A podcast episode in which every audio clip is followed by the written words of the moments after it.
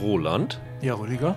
Brian Cranston hat beim diesjährigen Super Bowl einen Werbespot für eine Softgetränkfirma gemacht. Das hat mich auf die Idee gebracht zu fragen, welchen Brian Cranston Werbespot findest du am besten? Ja, von den vielen, vielen, die er gemacht hat, finde ich einen der ganz alten eigentlich am lustigsten. Nämlich den für eine Hämorrhoidensalbe. ja. äh, Preparation Age heißt die, glaube ja. ich.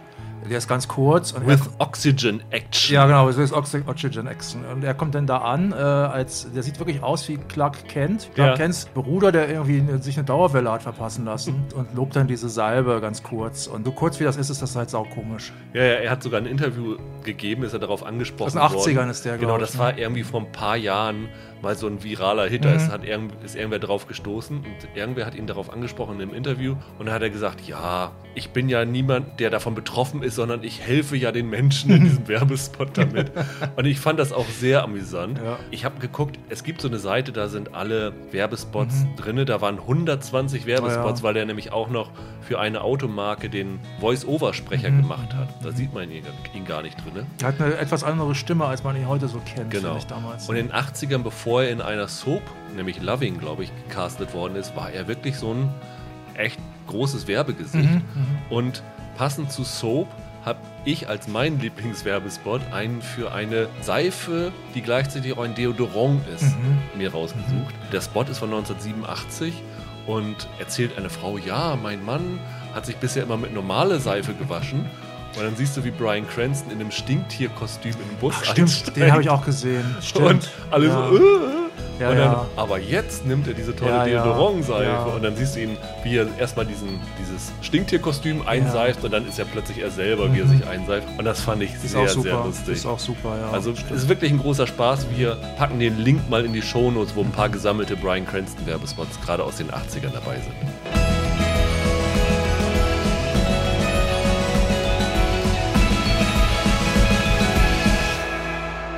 Hallo und herzlich willkommen zu einer neuen Ausgabe von Serienweise. Mein Name ist Rüdiger Meier und ich begrüße ganz herzlich Roland Kruse. Hallo. Wir wollen heute über gleich zwei Serien mal wieder reden. Zum einen die Serie Ragnarok, die seit letzter Woche, 31. Januar, bei Netflix komplett verfügbar ist. Und dann über Lock and Key, die ebenfalls bei Netflix läuft und seit heute verfügbar ist. Wir fanden, das passt eigentlich ganz gut zusammen. Mhm. Das ist beides so Fantasy, genau. Horror, Nerdkram, kann man fast sagen. Mit, mit Teenies sogar auch noch beides. Genau. Ja. Wir machen es tatsächlich so, wie es veröffentlicht worden ist. Das heißt, wir sprechen erst über Ragnarok, weil es schon ein bisschen länger da ist und vielleicht mehr Leute schon das gesehen haben. Und dann gehen wir zu Lock and Key mhm. über und sprechen darüber, wo ich glaube, dass Lock and Key tatsächlich zumindest das Potenzial hat, so ein kleiner Zuschauerhit zu werden. Das könnte sein. Also muss man gucken. Also ich fand es ja gut, ja. kann ich schon mal sagen. Die Zutaten sind auf jeden Fall mhm, dafür mhm, da. Mhm. Aber wir beginnen mal mit Ragnarok. Und Ragnarok hat jetzt nichts mit dem dritten Torfilm zu tun, sondern es geht tatsächlich um das aus der nordischen Mythenwelt mhm bekannte Ragnarok, nämlich den ja, Weltuntergang, ja, kann man sagen. Ja, ne? also, das letzte Gefecht und den Weltuntergang, ja. Und es wird tatsächlich auch gleich in der ersten, also bevor die Serie eigentlich losgeht, mit so einer Texttafel mhm. erklärt, was Ragnarok ist. Das ist dann, also im Deutschen heißt es, glaube ich, Götterdämmerung. Ja. Und dass dort dann die Götter, also die nordischen Götter, mhm. gegen die Riesen mhm. kämpfen um die mhm. Vorherrschaft. Mhm. Und die Prämisse alleine schon weckt für mich Assoziationen an American Gods, mhm. wo es ja auch darum geht, dass die alten Götter sich gegen die neuen Götter zur Wehr setzen müssen, also in der Aufmerksamkeit ja. der Menschen. Und hier ist es auch ein großes Thema, dass die Götter sagen, ja, die Menschen haben uns vergessen und dieses und jenes. Mhm. Ja, man weiß es nicht so richtig. Ne? Also wir haben noch gar nicht gesagt, es spielt tatsächlich ja in, der, im Norwegen der Gegenwart. Genau. Ne? Also so ist es halt. Ich kann ja mal ganz kurz sagen, worum es geht. Es geht um einen Jugendlichen, Magne, der zusammen mit seinem Bruder Lauritz und seiner Mutter in eine äh, Kleinstadt zieht, namens Edda in Norwegen. Da kommt die Mutter her, meine ich, glaube ich, aus ja. der Stadt. Und diese Stadt wird beherrscht von der äh, Familie Jutul, die halt dort eine Giftküche haben, so eine große Chemiefabrik. Es gibt dort in der Stadt auch seltsame Krankheitsfälle, da sind Leute nicht mehr arbeitsfähig und dann, äh, aber die haben da halt alle in der Tasche, auch die Ärzte und auch die lokale Presse, haben sogar mal äh, ironischerweise einen Umweltpreis verlie verliehen ja. bekommen, diese Firma. Ich musste so ein bisschen an Mr. Burns denken, ehrlich gesagt. Mhm. Da ist nichts zu machen, also die können dann im Grunde machen, was sie wollen mit ihrer Umweltzerstörung. Und ich greife schon mal ein bisschen vorweg. Es ist halt so, dass der Weltuntergang wird hier halt quasi in Verbindung gesetzt zum Klimawandel. Ja. Und gleichzeitig ist es auch so, ähm, Götter gegen Riesen, hattest du ja schon gesagt eben. Die Riesen, das wird dann auch noch mit einer weiter. Es gibt bei jeder Folge eine Texttafel am Anfang. Ja. Und es wird dann äh, irgendwann erklärt, dass die Riesen halt für Chaos und Unordnung stehen und, und so weiter. Und mit Chaos ist halt hier dann unter anderem auch Umweltzerstörung gemeint. Man kann auch ganz kurz sagen, der Magne, das ist so ein großer, stiller, etwas klobiger Typ. Der stellt relativ schnell fest, ich glaube sogar schon in der ersten Folge, dass er, seit er wieder in Edda ist, Edda ist ja übrigens die große, die große germanisch-nordische Erzählung, von der Götter, Göttererzählung, also was für die Griechen Theogonie und Ilias und Odysseus ist halt für die Germanen die Edda. Der Magne, der stellt dann fest, seit er wieder in Edda ist, in diesem Ort, da entwickelt er plötzlich im Grunde Superkräfte, kann man sagen. Also, erst was er, glaube ich, merkt, ist, dass er ohne Brille wieder sehr gut sehen kann. Es ist fast so, also so ist es mir in der ersten Folge vorgekommen. Die beiden kommen ja dann mit ihrer Mutter dort Ja. an, sind im Auto und dann ist auf der Hauptstraße ein Mann im Rollstuhl, Oh, dessen Rollstuhl dann stehen Ja, bleibt. das ist schlecht. Und dann steigt der Magne aus und so ganz nett und ja, ich, ich helfe Mhm, ihnen und sowas alles. Und dann kommt, glaube ich, die Ehefrau von dem Mann aus dem Laden, die, die Ja. hat so einen Krämerladen oder irgend sowas. so eine Art Supermarkt, Ja, kleiner, genau. ja. ja. Und guckt diesen Jungen an und ist dann ganz angetan von Ja, der Nettigkeit. ja. Und dann streicht sie ihm so über die Stirn und dann glänzen auf einmal seine Augen grün. Die werden so richtig grün. Und du hast ein bisschen das Gefühl, also so kam es für, mich rüber, dass diese ältere Dame Mhm. jetzt diesen Magne die Superkräfte übertragen hat. Also ich war mir nicht sicher, ob die tatsächlich schon vorher,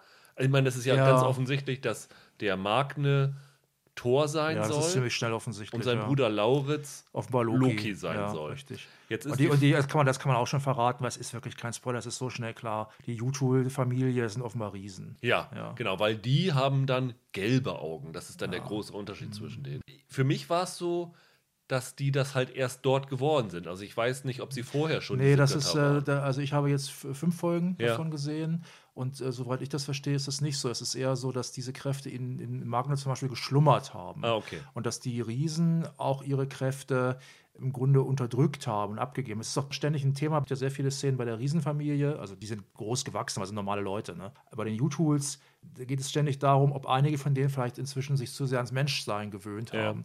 Und äh, was ich gerade sagte, dass ich diese Szene so schlecht fand, ich fand dieses, diese alte Dame, die da kommt, das ist ja so eine Art Seherin offenbar, die fand ich gar nicht so übel. Die tauchte nachher noch ein paar Mal auf, wo ich wirklich dachte, oh, was soll das denn? Das war ja wirklich hier Cringe-Faktor 10. Das ist dieser alte Mann, der da im Rollstuhl sitzt, dann dreht der sich um und er hat ja eine Augenklappe.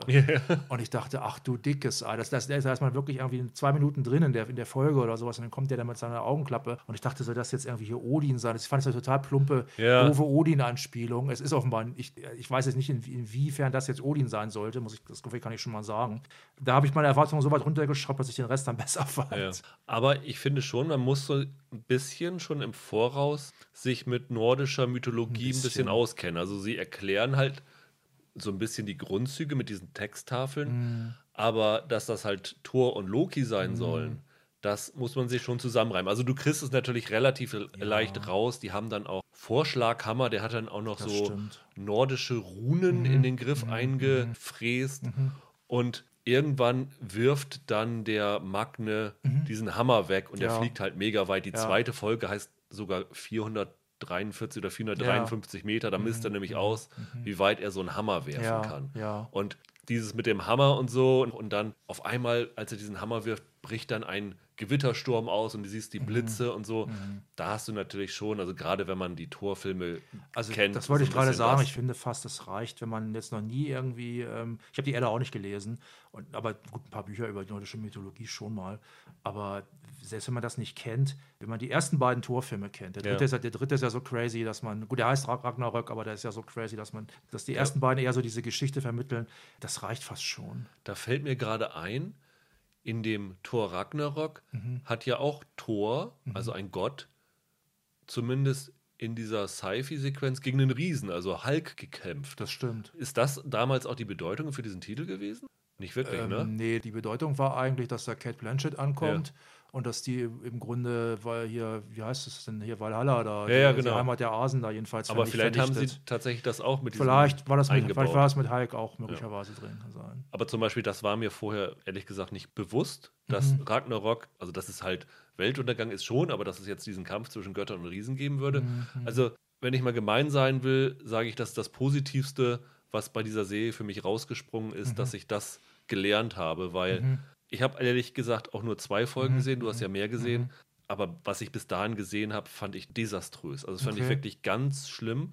Also das Jahr ist ja noch nicht so lang, aber Ja. für mich ist das, was ich in diesem Jahr gesehen habe, das wirklich Schlechteste. Aber fandest du es so langweilig oder fandest du es albern? Oder? Ich fand das total schlecht in jeder Hinsicht. Also ich fand die Schauspieler hundsmiserabel. Mhm. Die beiden Brüder fand ich echt nicht gut. Was ich gut fand, ist, dass sie da Leute gecastet haben, die nicht so Ja. wie in so US-Serien aus so einer Das. Schönheitsschmiede kommen. stimmt. also das sind jetzt nicht so super Schönis, die Das sind eher so rustikaler. die, Riesen, die. Riesen, die Riesen sind schön. Die Riesen sind schön, ja. ja. ja. Das fand ich relativ positiv, Das aber ich fand die beiden nicht besonders gut.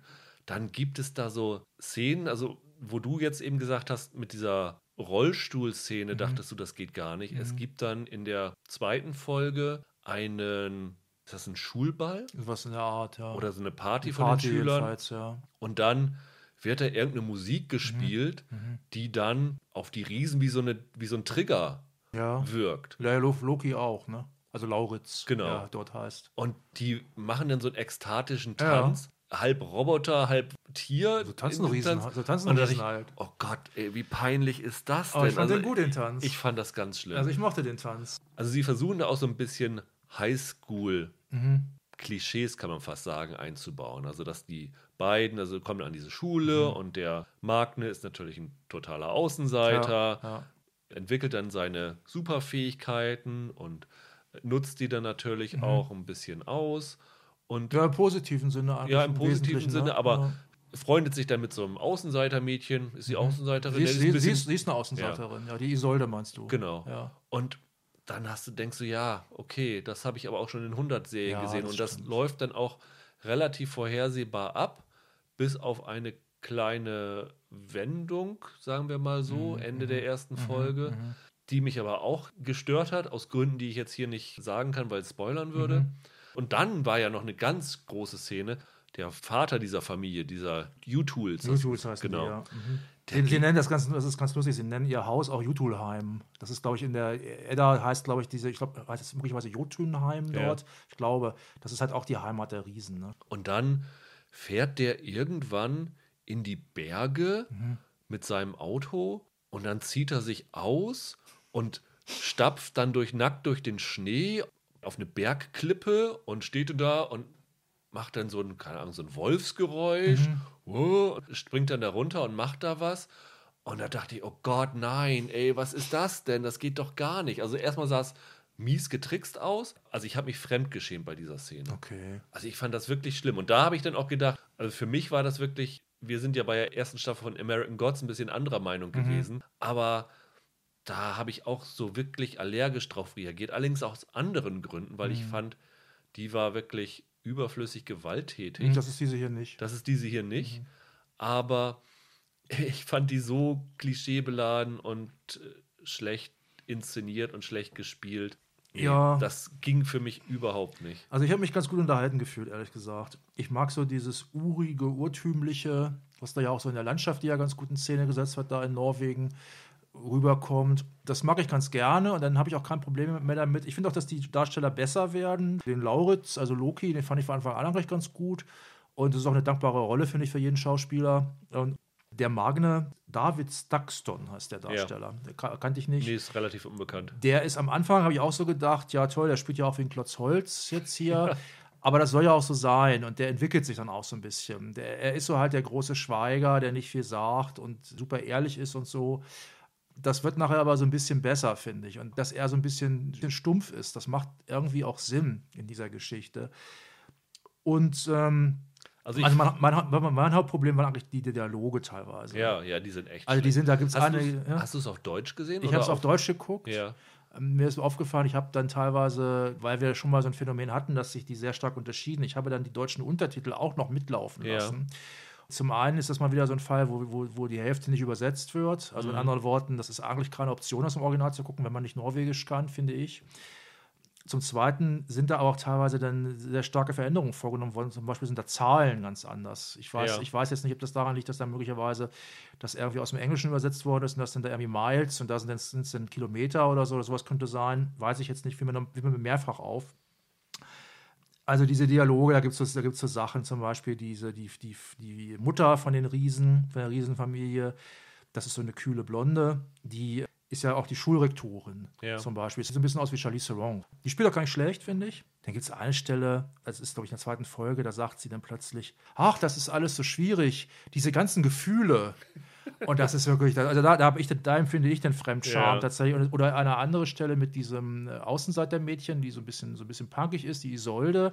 Sie ist halt so eine Ökoaktivistin und erforscht dann halt auch diese Umweltverschmutzung von, diesem, von diesen U-Tools dort in diesem Ort. Also sie erforscht in erster Linie die Gletscherschmelze, ne? genau, genau. Und, und auch die Wasserqualität. Genau, sie so. warnt alle, bitte Ja. hier trink kein Wasser aus der Ja, Leitung, sondern ja. wir k- kauf hier besser Ja, abgepacktes Wasser. Genau.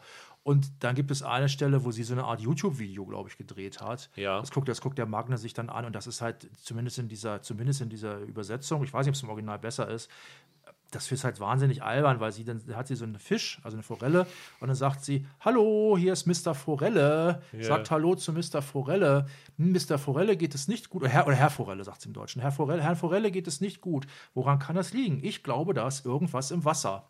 Und das war es aber im Wesentlichen dann. Ja. Also dann das, nimmt sie diesen Fisch auch noch aus, ne? ich glaube. Ja. Und Das ist jedenfalls, das ist schon ziemlich lahm. Es sind nicht alle Dialoge schlecht. Also gerade die Riesen haben, wenn sie unter, untereinander sind, haben manchmal auch ganz knackige Dialoge. Es ist nicht alles so schlecht. Aber das, also das sind so die Momente, die ich doof fand. Also diesen psychedelischen, äh, wilden, ekstatischen Tanz, den fand ich zum Beispiel total okay. Da hab ich, hab ich, das fand ich unterhaltsam. Das war für mich so ein bisschen wie Twin Peaks oder so. ja, ich fand das so auch unmotiviert da irgendwie eingebaut. Naja, Also, nicht, nicht ganz. Also, das sind halt die Dann- Riesen und, ja, dann, dann- Loki dann- merkt halt, er kann mit denen connecten und dann machen sie da ihren Tanz. Ne? Ja. Also fand ich okay. Du hast gerade die Isolde erwähnt, die Darstellerin, die Mhm. Ylva Björkas Tedin. Die fand ich klasse. Die hat mir echt, Ja, die also die hat mir von allen Darstellern mit am besten gefallen. Ach, die sagen. Darsteller fand ich okay. Ich finde, da gibt es ja noch so ein weiteres Mädchen, diese Grie. Ja. Die ist auch ganz charming. Äh, Emma Bones heißt die Darstellerin. Ich Mhm. weiß gar nicht, ob das eine Norwegerin ist mit dem Namen. Ich finde auch die Riesendarsteller in Ordnung. Ich gucke es tatsächlich als Guilty Pleasure. Ja. Ich fühle mich unterhalten. Ich mag dieses Urige. Das bringen sie ganz gut rüber. Es gibt, es gibt auch so Szenen, die sind auch nicht gut. Mit so einem Wolfshund noch, der den, den Riesen gehört. Das soll wohl, ob das der Fenriswolf sein soll aus der Sage, weiß ich nicht so richtig. Wahrscheinlich ja. So viel können wir noch verraten. Es gibt dann ein ganz großes, Ge es gibt, okay, es gibt mehrere Geheimnisse, aber das ganz große Geheimnis, um das es sich eigentlich dreht in diesen Folgen, das ist im Grunde, was ist unter dem Gletscher? Ja. Unter dem Gletscher in einem Tunnel ist irgendwas, da gibt es einen Tunnel, der führt irgendwo hin, da, da ist irgendwas verborgen worden und die Isolde, die ahnt da auch was und Magne dann irgendwann auch. Also der bekannteste Name an dieser Serie Mhm. ist nicht vor der Kamera, sondern hinter der Kamera. Und zwar ist das Adam Price. Ja. Und Adam Price hat wirklich ein bemerkenswertes Serienresümee, kann man sagen. Also der ist eigentlich Däne. Ich weiß jetzt nicht, wie er dazu kommt, jetzt eine norwegische Serie Ja. zu machen, Mich auch gewundert. aber der hat unter anderem Borgen Eine- inszeniert. Eine der zwei, drei großen Polizserien, muss man tatsächlich sagen. Genau, also bei uns ja. hieß die Gefährliche Seilschaften, Ja, glaube ich. Ne? Ja. Lief, Ja, Borgen Strich gefährliche Seilschaften, glaube ich. lief bei Arte bei uns, genauso wie die Serie Die Wege des Herrn. Ich glaube, die lief letztes Jahr Mhm. mit Lars Mikkelsen war das, ne? Und die war ja auch sehr gefeiert. Und der gilt eigentlich so als wirklich guter Showrunner. Ja, ja, ja. Und das war der Hauptgrund, warum ich mir Ragnarok Ja. überhaupt angeschaut Ja. habe. Mhm. Weil wir hatten ja in unserem letztwöchigen besten Serie des Jahrzehnts, hat Mhm. Andreas Borgen empfohlen. Ja, Da hatte ich, glaube ich, gesagt, das muss ich unbedingt mal nachholen. Und jetzt, nachdem ich das gesehen habe, Ragnarök, habe ich irgendwie, äh, ist das für mich wieder nach hinten das geschoben. ist weil- sehr anders. Also Ja, ich kenne die erste Staffel nur von Borgen und das ist, äh, die ist sehr, die ist sehr anders. Also es ist wirklich komisch, dass er, also das ist überhaupt auch vom Genre, ich meine, ganz anders als was Ja. er sonst macht. Man kann natürlich sagen, okay, Netflix erfüllt vielen Showrunnern so ihre heimliche Leidenschaft, die Ja. sie sonst im klassischen Fernsehen nicht ausleben konnten. Ja. Vielleicht ist der Adam Price schon immer ein Riesenfan der nordischen Mythologie gewesen und Tja. wollte das schon immer mal umsetzen.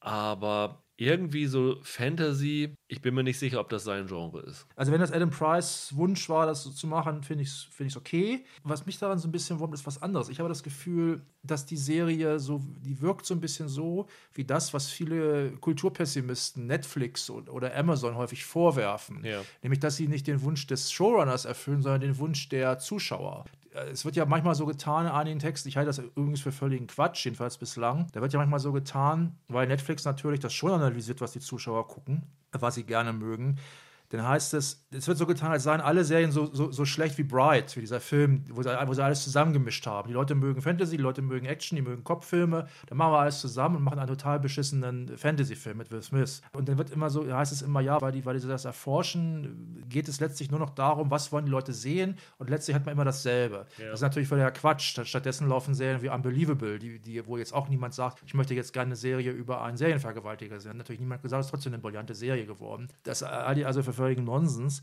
Hier ist es eigentlich schon so ein bisschen so, dass ich so denke, ja, wie wäre das so ein bisschen Twilight und dann halt äh, so nordische Mythologie ist momentan auch relativ ja, angesagt. Also Twilight ist da komplett drin. Na, komplett ne? würde ich nicht sagen. Also, ich, also diese Szene mit dem Riesen, mhm. der dann da runterspringt, mhm. das war fast eins zu eins aus einem Twilight-Film entnommen. Ja, gut, optisch ist das teilweise ein bisschen drin, die Handlung ist schon ein bisschen anders. Also ja, die, also die grundsätzliche ja. Handlung, ja, aber du hast wirklich so Momente, wo du dich wirklich an Twilight erinnert gefühlt. Ja. Und natürlich, ja, du hast, du hast dann Vampire ja. gegen Werwölfe, hier hast du Götter gegen Riesen, aber das Prinzip ist das gleiche. Du hast dann auch so einen Teenager-Stoff dabei. Und dann gibt es halt so, so Szenen. Also, ich will es jetzt nicht genau sagen, aber wenn man diese Szene sieht mit dem Riesen, wie die weitergeht mhm. und was mhm. der da macht, das ist meine ich, eins zu eins fast in einem Twilight. Aber ich finde, das passt auch so ein bisschen da rein. Also ich gucke es als, guck's als Guilty Pleasure. Ich finde es nicht grottenschlecht. Ich finde, es hat manchmal so was archaisch-uriges. Das gefällt mir ganz gut. Ich werde es auch zu Ende gucken jetzt noch schnell. Aber eine dolle Serie ist es nicht und für Adam Price finde ich das auch eine Enttäuschung. Ich bin mir nicht ganz sicher, wie viele Folgen es gab. Wir haben den Podcast nehmen den jetzt relativ früh auf, aber ich mhm. meine, irgendwo hätte ich sechs gelesen. Mhm. Du hast ja fünf gesehen, also ja. also hast du auch nicht mehr so viel zu tun. Mhm. mhm. Ich hingegen, die vier Folgen spare ich mir lieber für was äh, okay. Besseres aus. Okay. Netflix-Algorithmus ist eigentlich ein ganz gutes Stichwort für unsere zweite Serie, weil mhm. da hatte ich beim Zuschauen tatsächlich das gleiche Gefühl, dass das eine Serie ist, die tatsächlich das bedient, was Netflix in zwei anderen Serienhits mhm. gesehen hat. Mhm. Und zwar, wie gesagt, wir reden jetzt über Lock and Key und während des Guckens von Lock and Key, ich habe gesehen fünf Folgen. Ich glaube, du hast sie schon komplett gesehen, Roland. Ich habe sie komplett gesehen, ja. Während des Sehens hatte ich öfter den Eindruck, ja, das hier ist jetzt ein ziemlich offensichtlicher Mix aus Spuk in Hill mhm, House mhm, und Stranger Things. Ja, das würde ich auch das waren ja Das waren ja zwei ja. Mega-Hits für Netflix. Ja, ja. Und du hast hier so viele Elemente, die dich daran erinnern, mhm. dass man sich denkt, okay, das ist wirklich aus dem entstanden, wo, wo sie sagen, ja, okay, das ist genau das, was unsere Zuschauer gerne mögen, also mhm. geben wir ihnen noch ein bisschen ja. mehr davon. Also man muss fairerweise sagen, wahrscheinlich haben, hat, Netflix diesen Gedanken sogar gehabt, was sie aber dann gemacht haben, ist, sie haben diesen Stoff halt nicht ent entwickelt, sondern sie haben halt eine IP gekauft, also einen Stoff gekauft, der schon vorlag und der tatsächlich, ja. das ist da schon drin gewesen in diesem Stoff. Wir hatten ja schon mal in unserem Vorschau-Podcast kurz drüber geredet, über Lock and Key, also das ist ja, basiert ja auf einem von dem Sohn von Stephen King getexteten Comic, Joe Hill heißt der Mann, der hat halt Lock and Key. Das war eine relativ erfolgreiche, das war so ein Überraschungshit in der Comic-Szene, war eine relativ erfolgreiche Fantasy-Serie.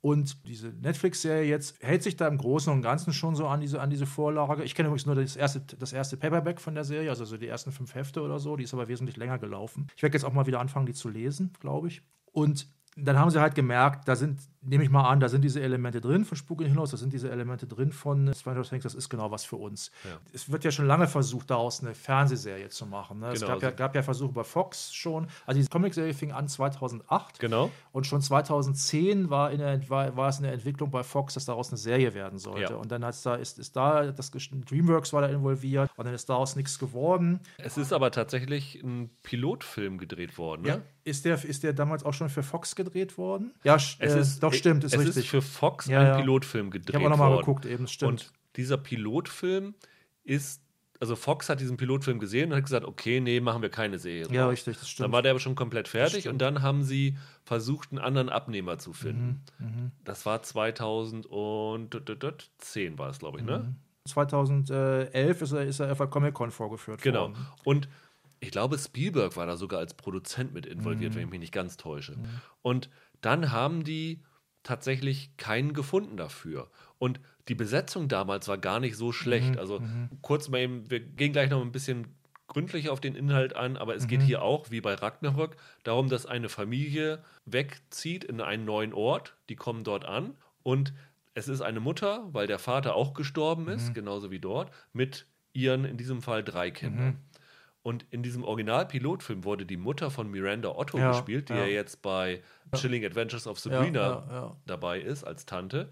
Und, ein, und die Tochter wurde gespielt von Sarah Bolger, Mhm, die man aus, als kleines Kind auch aus In America Mhm. kennt. Und der Bruder von ihr wurde gespielt von Nick Stahl, den man aus Terminator 3 Mhm. Ja. kennt. Also wirklich ein ziemlich gut besetzter Pilot Das stimmt. hat trotzdem keinen Abnehmer Mhm. gefunden und dann haben sie den irgendwann auf einem war sogar auf der San Diego Comic Con, auf irgendeiner Comic Con Haben sie den gezeigt? haben ja, sie den stimmt, gezeigt Ja, ja. und der hat tatsächlich ziemlich gute Kritiken damals bekommen. Also das Mhm. schien kein Desaster gewesen zu sein, aber irgendwie konnte sich da niemand mit anfreunden. Und dann, nachdem der ja versandet ist, ist dann 2017, meine ich, Hulu Mhm. drauf aufmerksam geworden und hat wiederum das auch als Serie versucht. Mhm. Ganz bevor übrigens dieser Fox-Serie kam, wollten sie es als Film versuchen. Ja. Das haben sie dann schnell gelassen, weil ich glaube, auch diesen Stoff kannst du nicht wirklich äh, in einem 120-Minuten-Film erzählen. Jedenfalls hat Hulu das versucht,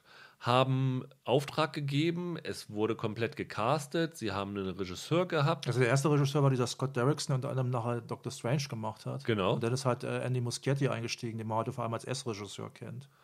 Und diese Serie haben sie aber tatsächlich in diesem Fall noch nicht fertig gehabt. Ich glaube, Mhm. da sind sie schon im Entwicklungsprozess dann bei Hulu dran gescheitert. Und dann hat Hulu gesagt, okay, wir vergessen das. Mhm. Und dann ist Netflix drauf angesprungen. Und da könnte ich mir schon vorstellen, dass die das Drehbuch gesehen haben und gesagt haben, okay, Ja. das ist ja nun wirklich sehr ähnlich Ja. an dem, was bei uns Das ganz stimmt. gut läuft. Lass uns das doch mal zu uns holen. Das stimmt. Und dann haben sie auch das Originaldrehbuch genommen, haben aber noch mal einen, jemanden über Mhm. das Drehbuch rüber schauen lassen und haben den gesamten Cast ersetzt, Mhm. außer Jackson Robert Scott, der spielt den kleinen Jungen. Ja, Bodhi. Bodhi, also das Bodhi kleinste Lock, der ja, Lockkinder. ja. Und der war auch in dem Hulu-Piloten schon dabei und den haben sie jetzt übernommen. Das Den- ja, der hat ja lustigerweise wieder eine Connection zu Muschietti, war der kleine Georgie in S gewesen. Genau, ist. und zu Stephen King auch in dem Fall. Ja. Und dann haben sie es wirklich nochmal von vorne angefangen und jetzt haben sie es tatsächlich dann geschafft, eine Serie draus zu machen. Und dann können wir jetzt vielleicht mal kurz erklären, worum es in der Serie genau Ja. geht. Also wie gesagt, es geht damit los, dass diese Familie, Das die Locke-Familie. die ne? Locke-Familie, die kommt nach Massachusetts. Ja, in einem Ort namens Massison. Zu dem Namen sage ich gleich nochmal was. Genau. Und erstaunlicherweise, ich hatte erst gedacht, oh, ist das jetzt, hat das jetzt eine Assoziation zu Stephen King? Aber Stephen King Sachen sie alle in Maine, ne? nicht in Die spielen Massachusetts. größtenteils in Maine, ja. Mhm. Also hat doch Joe Hill dann was Eigenes, glaube ich, so. Zumindest Ja, man muss Drehort Joe Hill auch versucht. tatsächlich lassen, also von dem bisschen, was ich von dem Comic kannte oder jetzt auch von der Serie. Er hat da tatsächlich einen anderen Tonfall gefunden, als den, den sein Vater schreibt. Mhm. Das muss man ihm echt lassen. Diese Familie kommt dort halt hin. Er hat vorher in Seattle gewohnt und dort ist der Vater erschossen worden. Das Ja. Mhm. sieht man in einem Rückblenden ständig. Also da ist irgendjemand, der auf den ersten Blick ein bisschen gestört Mhm. wirkt, äh, in den in das Haus, das damals noch so im Rohbau war, würde ich Mhm. fast sagen. Also hingen überall noch Folien ähm, eingedrungen und verlangte irgendwas von diesem Vater. Und Ja, er, sagt, zu- er sagt zu ihm, er soll ihm etwas über das Keyhouse Genau. erzählen. Das Keyhouse ist das, wo sie jetzt hinfahren. Weil Massison ist die Heimatstadt von dem Vater gewesen. Genau, Ja. und dieses Keyhouse ist jahrzehntelang in Familienbesitz Mhm. gewesen. Dort gehen sie dann jetzt hin und dieser Junge erschießt dann den Vater, während die anderen. Also in Seattle jetzt in noch, Seattle ne? Ja. Mhm. während dann die anderen Familienmitglieder alle noch in diesem Haus sind. Die kriegen das also mit und kommen selber nur knapp mit dem Leben davon. Ja, wobei es gelingt, ihn tatsächlich den zu überwältigen. Dann. So viel kann man ruhig sagen. Und dann kommen sie halt in dieses Keyhouse. Das ist schon von außen ein relativ unheimliches Haus. Das sieht aus wie so ein altes Geisterhaus, ja. ist natürlich auch schon ein bisschen äh, verwohnt, also hat jetzt jahrelang keiner mehr drinne gewohnt und die richten sich dann da- dort ein und der kleine Junge, der Bodhi. Bodhi, gespielt halt von Jackson Robert Scott, also der kleine Bodhi kundschaftet die ganze Gegend Ja. aus und stößt dann auf ein So ein Brunnenhaus. auf ein Brunnenhaus, was so eingezäunt ist und weil er halt klein ist, kann er durch die Stäbe Ja, rein. Das ist ja. eigentlich verschlossen. Ja. Und dann ist er da drinne und was man so als Kind macht, ruft er natürlich in diesen Brunnen rein, um sein Echo zu hören. Und dann kommt tatsächlich ein Echo Das Echo sagt Hallo Bodi. in einer ganz anderen ja, Stimme, genau. genau. Das ist eine Frauenstimme. Ja. Und der Bodhi bekommt es erstaunlicherweise gar nicht mit der Angst zu tun. In dem Alter wäre ich in Panik geraten, muss man ja, sagen. stimmt. Und der fängt dann mit äh, dieser Stimme ein Gespräch an und die erzählt ihm dann was von irgendwelchen Schlüsseln. Ja, und die, und die Schlüssel, das erklärt sie ihm auch, die, die, die flüstern halt. Ja. Und dann geht er ins Haus und dann hört er ständig kurz Mhm. danach tatsächlich so ein Flüstern und geht dem nach und dann findet er in einem, wie nennt man das, so ein, ähm, so ein Armreif, genau. Ja. So ein Armreif von seiner Schwester. seiner ist, glaub Schwester, ich. so ein goldener Ja, Armreif. ja. Merkt er, dass dort ein Schlüssel drin verarbeitet ist. Und findet den und probiert dann halt verschiedene Schlösser Mhm, in dem Haus aus, wo das reinpasst. Und tatsächlich findet er Mhm. dann was. Und ja, es stellt sich relativ schnell raus, dass diese Schlüssel magische Kräfte haben, die verschiedene Sachen auslösen. Mhm. Ja. Man kann mit manchen an Orte reisen, die man sich wünscht. Man kann, glaube ich, mit manchen in die Vergangenheit reisen. Mhm. Also einige Sachen verraten wir am besten, glaube ich, auch genau, gar nicht. und aber, noch viele andere also es gibt, also es gibt zum Beispiel einen, mit dem kann man im Grunde Feuer machen, einfach äh, auch gewaltiges Feuer. Das kann, so viel kann man so viel verraten, ja. Und dann geht es, soweit wie ich es gesehen habe, dann immer so weiter, dass sie tatsächlich immer mehr Mhm. Schlüssel finden und immer mehr Sachen ausprobieren. Und parallel zu dem, dass diese Kinder halt versuchen rauszufinden, was diese Schlüssel machen. Und vor allen Dingen hat die Stimme dem Bodhi erzählt, es gibt einen Schlüssel, mit dem er seinen Vater wiedersehen kann. Mhm. Und den versucht er natürlich zu finden.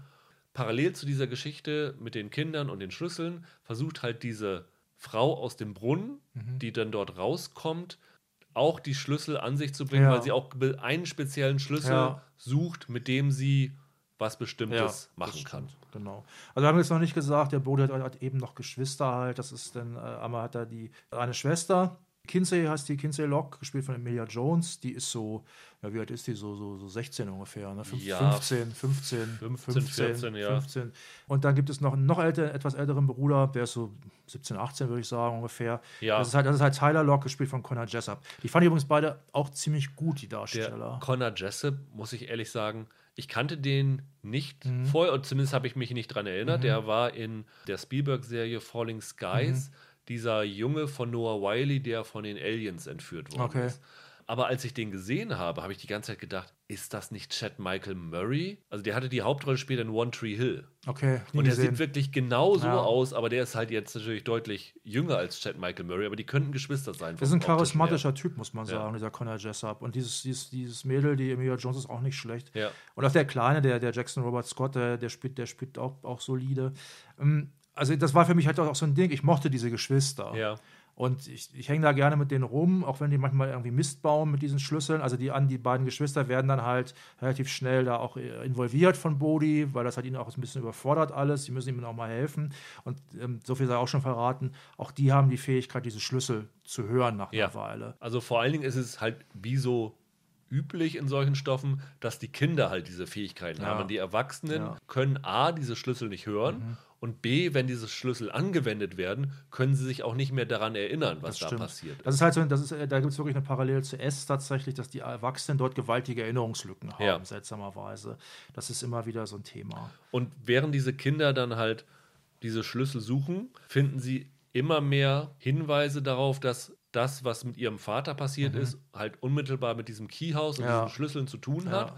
Und dass dort wohl in der Jugend des Vaters, der dort halt noch im Keyhouse gelebt hat, auch wohl irgendwas vorgefallen Ja. ist, was mit diesen Schlüsseln Ja, zu tun hat. Genau. Damit hat auch eine Nachbarin zu tun, mit Mhm. der sich dann die Mutter anfreundet. Die Mutter ist gespielt von Darby Stanchfield. Ich weiß nicht, wer Scandal geguckt hat, die Serie von Shonda Rhimes.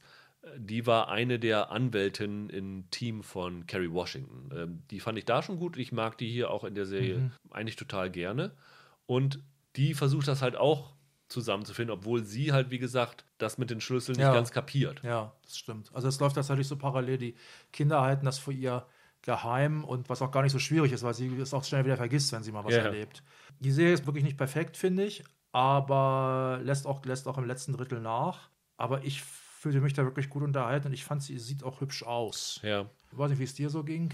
ich bin da so ein bisschen hin und her gerissen und ich bin da auch so ein bisschen so eine Entwicklung durchgegangen bei der Mhm. Serie. Also ich habe die angefangen und die erste halbe Stunde, wo es dann halt darum geht, dass diese Familie dann in diesen Ort gefahren kommt und sich alles anguckt und dann gehen sie in eine Eisdiele und dann bekommen sie von dem Jungen, der da hinter Ja. der Theke ist, ein Eis geschenkt und dann fahren sie ins Haus und dann lernen sie das Ort, den Mhm, Ort kennen und dann dachte ich, puh, Mhm. das kommt ja überhaupt nicht aus das dem stimmt. Quark. Das geht sehr langsam los, das stimmt, ja. Und dann geht es ja los mit eigentlich so richtig, wenn der Junge diese Stimme im Brunnen Ja. dann Ja. hört. Und da muss ich sagen, da war es bei mir dann schon wieder so. Die Hörer lachen mich ja wieder wahrscheinlich aus, aber ich habe es ja nicht geschafft, Spuk in Hill House Mhm, durchzugucken, weil mir das irgendwann zu psychologisch heftig war, obwohl Mhm. da ja wirklich keine Splatter oder irgendwas war. Aber das war irgendwie, es ist halt eine Erzählweise, die, die mir schon irgendwie Mhm. nahe geht, sag ich mal.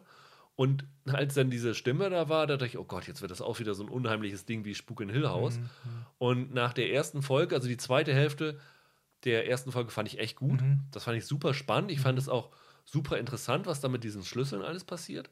Und habe dann aber nach der Folge gedacht, oh, wenn das jetzt so weitergeht, dann halte ich diese Serie nicht durch, weil äh, das ist mir zu unheimlich. Ja.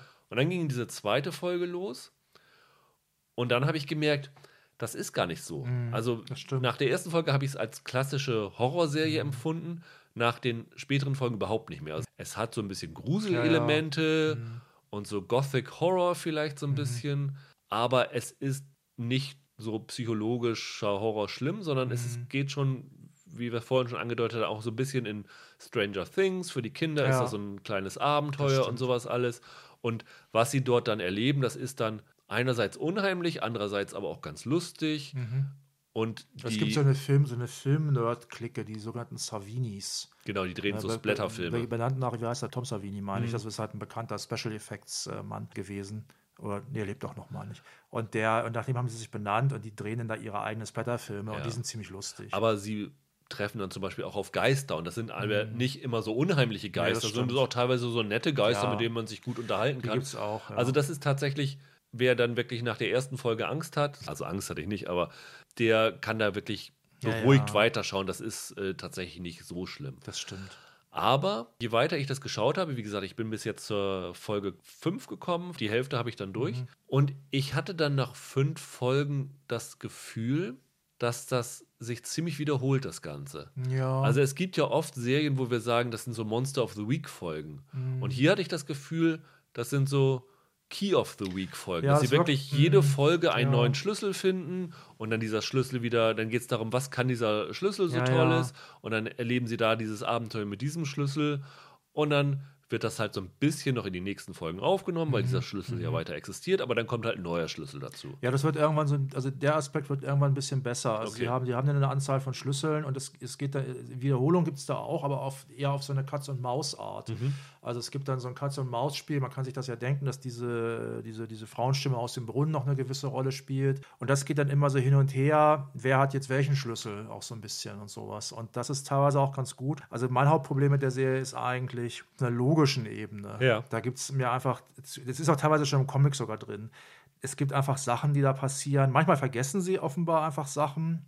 Zum Beispiel wird da irgendwann noch ein weiteres, das wäre jetzt echt ein Spoiler, wenn ich es genau erkläre, da wird irgendwann noch ein weiteres Wesen freigesetzt, Ja. das dann da auch äh, Unheil stiftet. Und dann ist das immer mal wieder Thema, aber zwischendurch vergessen sie es einfach mal, wo, man, wo, wo, wo ich gedacht habe, ja, das kann doch jetzt nicht so einfach da rumlaufen. So geht das aber nicht. Und das, aber das ist denen offenbar dann auch irgendwie egal, so ein bisschen. Ja. Und ähm, ein anderes Problem, das war, meine ich, auch schon im Comic drin, ist halt, man erfährt halt immer mehr über diese Vorgeschichte von dem Vater und von dem Kiohaus und von diesen Ja. Schlüsseln. Im Comic geht es dann wohl irgendwann auch noch in die Zeit des, glaube ich, des Revolutionskrieges, meine ich, bis zurück. Okay. Dann ist es einfach so, so widersinnig, dass in diesem Haus überall diese Schlüssel sind. Die Schlüssel sind auch wundersam und magisch und toll, aber die sind auch wahnsinnig gefährlich. Und es gibt, macht überhaupt keinen Sinn, dass diese Schlüssel da größtenteils in diesem Haus, sind ja nicht alle dort, aber dass die größtenteils in diesem Haus da verteilt sind.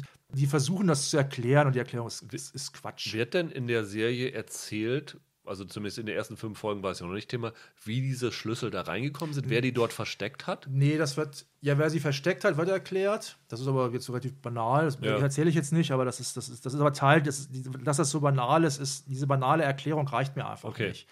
Und das finde ich einfach Quatsch, warum das, warum, das, warum das so ist. Und wo diese Schlüssel herkommen, das wird hier bestenfalls angedeutet okay. in den letzten Folgen. Also da wird nicht viel zu gesagt. Was ist mit diesen Schlüsseln da so richtig, wo die, wo die herkommen, was ist mit denen so, was in ihrem Innern eigentlich ist, was es von denen auf sich hat. Das Ende ist übrigens überraschend finster, ja, sage ich okay. mal. Nicht, nicht, nicht unbedingt super blutig, aber das ist überraschend finster, der Ausblick auf die zweite Staffel. Also, ich habe das, glaube ich, an zwei oder drei Abenden so weggebinged. Und am Ende habe ich dann auch so ein bisschen gedacht, ja, okay, Leute, kommt zu Pott. Es ist, es ist aber nicht zäh oder so. Auch am Ende gibt es auch wieder Momente, wo du denkst, nee, macht irgendwie keinen Sinn, das Verhalten der Figuren.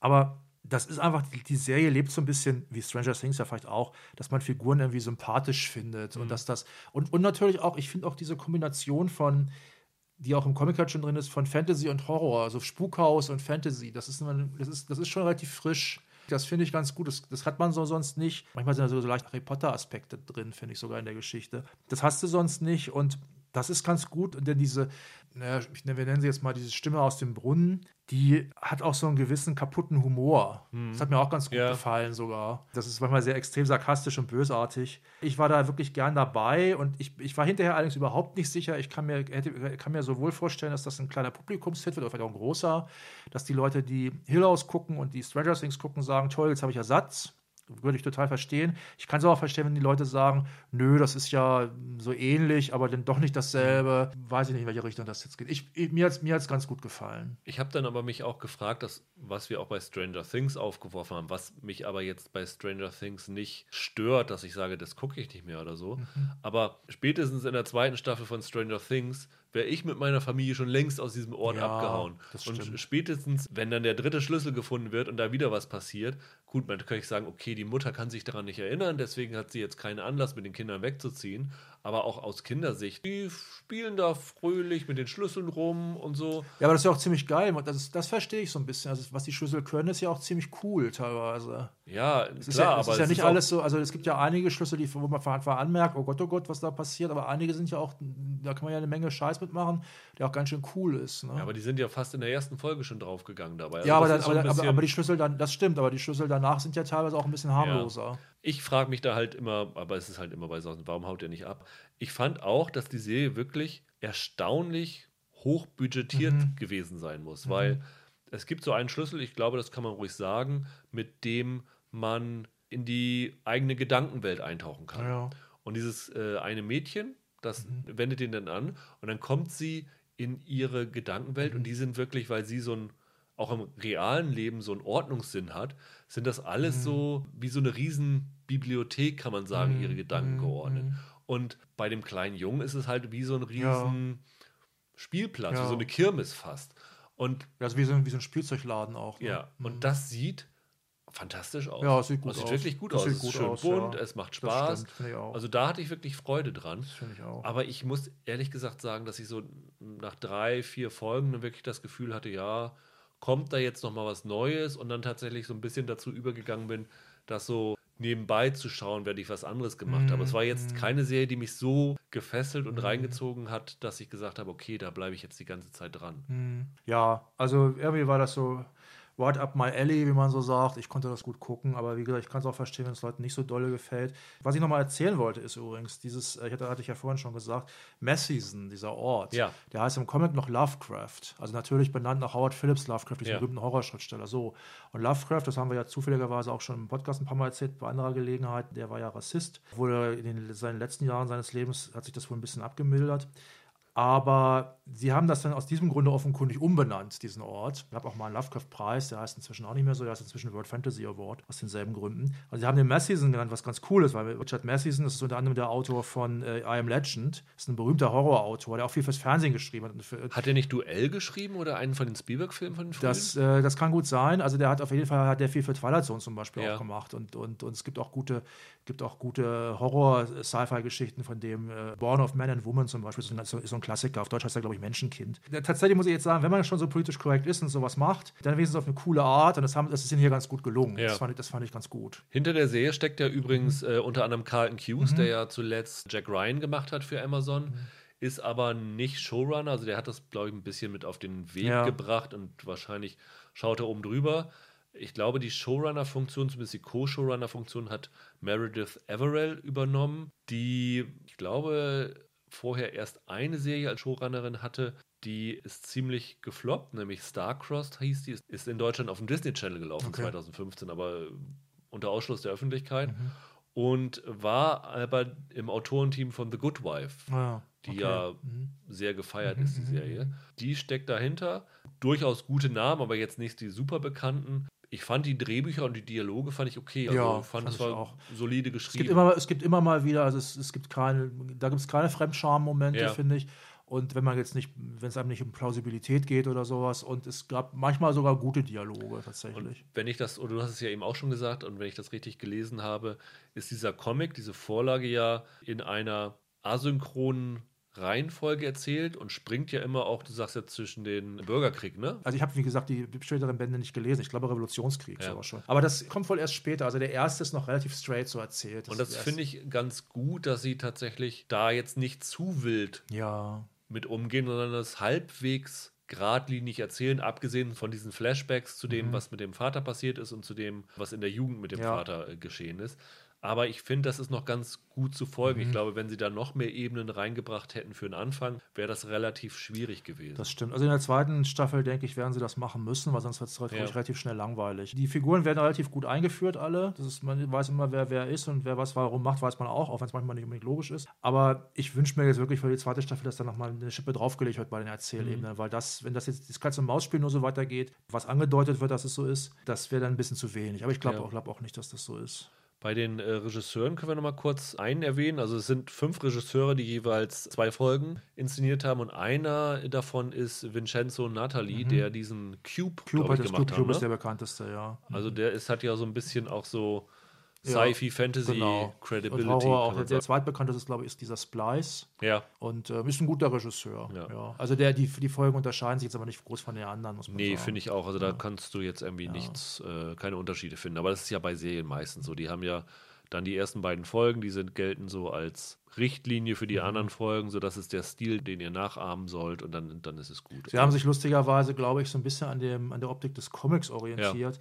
Im Comic, das ist, ist für Comics auch nicht unbedingt äh, gewöhnlich, da machen sie, spielen sie ziemlich stark damit, dass du halt im Grunde eine feste Kameraeinstellung hast über mehrere Panels hinweg und dass sich in diesen Panels dann halt die Figuren nur bewegen. Das ist beim, im Comic relativ ungewöhnlich. Das haben sie hier teilweise durch relativ lange Einstellungen, die dann, die dann auch so verharren und die so sehr geometrisch aufgebaut sind, haben sie das manchmal so ein bisschen auch angedeutet. Das fand ich ganz nett. Also ich bin tatsächlich gespannt, wie die Serie ankommen wird. Mhm. Wie gesagt, ich persönlich glaube, die wird ein Riesenerfolg werden, weil das so ein Genre abdeckt, was bei Netflix echt gut läuft, Ja. erfahrungsgemäß. Ja.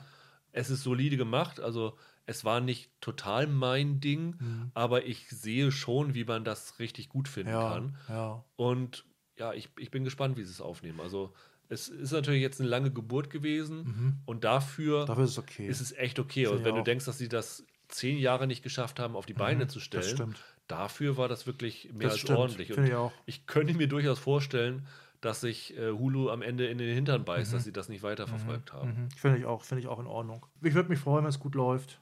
Mal gucken. Ja. ja. Dann soll es das für heute gewesen sein. Also, wie gesagt, schaut euch, wenn ihr eine anschauen wollt, Lock and Key an. Ragnarok nur, wenn ihr Schaut mal- schmerzbefreit Schaut seid. mal, zwei, schaut mal zwei Folgen rein. Wenn ihr die Tanzszene gut fandet wie ich, dann guckt weiter. ich kann aber auch nicht tanzen. Äh, nächste Woche kann ich tatsächlich noch nicht sagen, was wir aufnehmen. Ist vielleicht ein Valentinstag, vielleicht finden wir eine romantische Serie, die da startet. Aber wahrscheinlich werden alle Netflix-Gucker äh, To All the Boys I've Loved Before. Ja. Teil 2 schauen. Ich kann ja mal eine Folge lang alleine reden über meine ganzen Seriencrushes. genau. Ja, zuletzt war ich ein bisschen verliebt in die romulanische Haushälterin von Picard übrigens. Okay, dann wünschen wir euch ein schönes Wochenende. Also viel Spaß mit Lock and Key. Also ich glaube, einigen von euch könnte das sehr, sehr gut gefallen. Und dann hören wir uns nächste Woche wieder. Macht's gut. Ciao, ciao. Tschüss.